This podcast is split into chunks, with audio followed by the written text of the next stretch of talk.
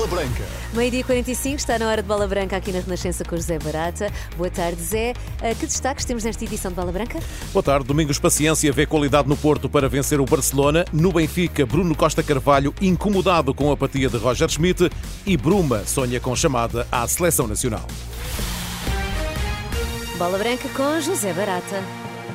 Já vamos à Liga dos Campeões. Primeiro, uma notícia de última hora. Álvaro Pacheco acaba de ser oficializado como novo treinador do Vitória de Guimarães, substituindo Paulo Turra, eh, que tinha orientado a equipa vimaranense por seis partidas, ele que foi sucessor de Moreno. Recorda então, notícia de última hora. Álvaro Pacheco é o novo treinador do Vitória de Guimarães.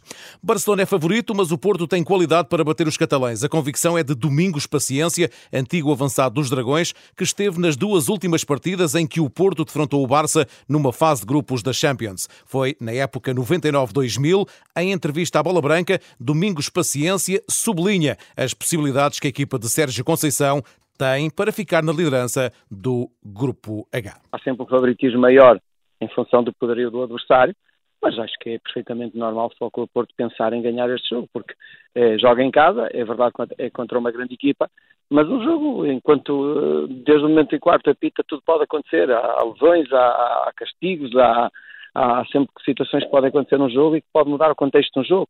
Mas eu acredito que mesmo o Futebol Clube do Porto, com a qualidade que tem, que pode muito bem pensar em ganhar este Barcelona. Pepe continua lesionado e não pode jogar, falha assim o jogo da Champions, como aconteceu na luz contra o Benfica. Para Domingos Paciência, o clássico não serve de exemplo para o que pode oferecer a dupla Cardoso-Carmo. É óbvio que Pepe e Marcano fazem falta, mas considera que está a consolidar-se uma defesa. Não serve de exemplo, nem se pode apoiar naquilo que foi o jogo da luz. Aos 20 minutos estar com, com 10 jogadores, tudo muda e mesmo para uma defesa também se torna complicado mas eh, pelo aquilo que fizeram, eh, eu acredito que esteja-se ali a consolidar uma defesa. Agora, é evidente que Pepe Marcano são dois jogadores bastante experientes e habituados a este tipo de jogos, a esta exigência.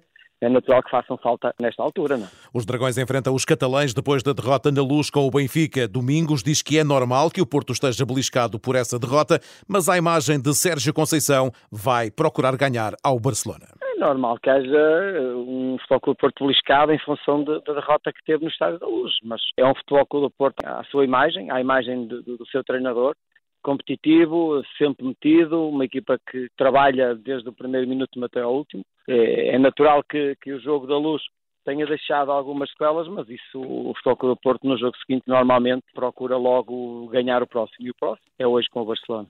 Porto-Barcelona começa às 8 da noite em relato no site da Renascença em rr.pt. Antes e para o Grupo H, joga-se às 17h45 o Antuérpia Shakhtar Donetsk. Quanto à Youth League, o Porto recebe o Barcelona às 3 da tarde. Ontem o Benfica perdeu em Milão com o Inter por 1-0 e com duas jornadas na Liga dos Campeões, os encarnados ainda não têm qualquer ponto. Na primeira parte, a equipa de Roger Schmidt conseguiu equilibrar o jogo, mas na segunda parte baqueou, com o técnico alemão a demorar em mexer na equipa. Uma situação criticada em bola branca pelo antigo candidato à presidência do Benfica, Bruno Costa Carvalho, que lamenta a apatia de Roger Schmidt. Na segunda parte, fomos absolutamente massacrados uh, pelo, pelo, pelo, Inter. E, e, e, e, o que mais me aborrece até é que uh, antes do golo deles estava-se mesmo a ver que eles iam marcar e, não se fazia nada, não se mexia na equipa. Uh, e, por exemplo, tínhamos um, jogador como, como o Florentino no banco que parece que deixou de ser opção para o treinador e, e, e aquilo precisava de uma, uma, mexida. Eu não sou treinador, portanto, o treinador é que tem que ver o que é que tinha que fazer, mas alguma coisa tinha que fazer e isso era evidente. E a apatia que, que, que se vê do, do, treinador em vários momentos dos jogos uh, começa-me a incomodar um bocadinho. Para Bruno Costa Carvalho, Roger Schmidt não está a cumprir as expectativas criadas quando trouxe algo de novo ao Benfica. Ele está muito aquém daquilo que já mostrou e eu acho que a mim, eu, quando falo, é sempre para bem do Benfica, não são críticas gratuitas. Aliás, o Roger Schmidt foi uma lufada de ar fresco no Benfica, mas a verdade é que no final da época passada, se tivesse o campeonato mais duas ou três jornadas, ainda acabávamos por perder o campeonato. Este ano o plantel é mais, é mais forte, mas o futebol é pior.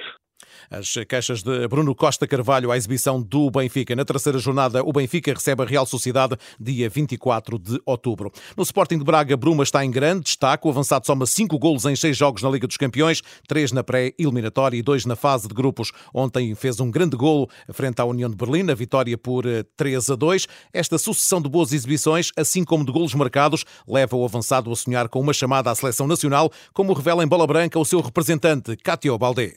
Estamos na expectativa, porque Bruma ainda continua a sonhar, Bruma ainda acredita, Bruma quer ir à seleção. A maior ambição de Bruma neste momento, acredita, escreva, é ser chamado à seleção nacional.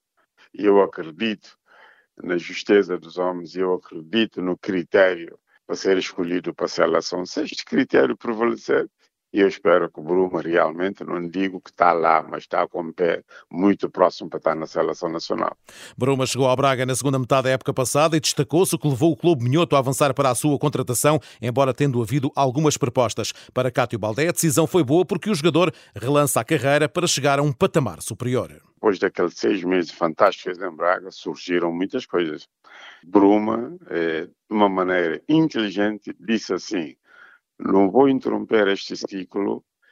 Se o Braga avançar para a compra do meu passe, eu dou prioridade total ao Braga. E eu quero fazer um, um campeonato fantástico. E eu quero ter eh, regularidade e não quero interromper esta regularidade. E eu acredito muito seriamente, se eu cumprir estes requisitos, vou realmente dar um salto brutal. É para isto que o Bruma está a trabalhar, mas pensando em primeiro em Sporting Braga. A garantia de Cátia Baldé. No Sporting, Seba Coates e Jeremy Santos Justo estão aptos para a recepção à Atalanta, a contar para a segunda jornada do Grupo D da Liga Europa. Os dois centrais treinaram sem limitações esta manhã. Tanto o uruguaio que saiu lesionado do jogo com o Farense, mas já teria voltado aos treinos, como o neerlandês que não joga desde abril, mas reintegrar aos trabalhos na segunda-feira, trabalharam com o grupo, segundo se verificou nos 15 minutos abertos à comunicação social do treino desta manhã manhã, antes do confronto com a formação da Atalanta. Ausente esteve Francisco Trincão, a conta com problemas físicos. O extremo português ficou ao cuidado do departamento médico. Ruben Amorim, o jogador, falam aos jornalistas às 7 da tarde para fazer antevisão ao encontro com a Atalanta. Já o técnico da formação italiana, Giampiero Gasperini, e um jogador abordarão o confronto com os Leões às 5 e meia da tarde. No Brasil, o Botafogo oficializou a demissão de Bruno Lage. Sem grandes explicações, o clube do Rio de Janeiro indica que a decisão foi tomada pelo dono, John Textor, e pelo Departamento de Futebol por os últimos resultados não serem os esperados. Só falta a aprovação final da UEFA para que o Reino Unido e Irlanda organizem o Euro 2028 e Turquia e Itália sejam os anfitriões em 2023. A Turquia desistiu de organizar o torneio em 2028, junta-se a Itália na candidatura a 2032.